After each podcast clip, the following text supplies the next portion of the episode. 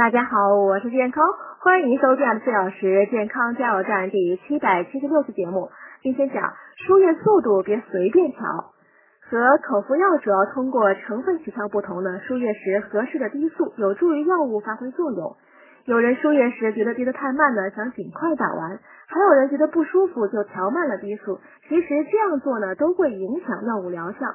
很多药物呢，不能随意调快滴注速度。否则会出现以下不良后果：一、加重心脏负担；二、局部刺激引起静脉炎；三、过敏反应；四、肾功能损害；五、代谢异常。当然呢，滴注速度也不是越慢越好，有的药物输液速度过慢呢，则不能发挥疗效，还可能发生过敏，例如白蛋白、抗菌药等。抢救脱水严重或失血过多的休克病人，应快速补液。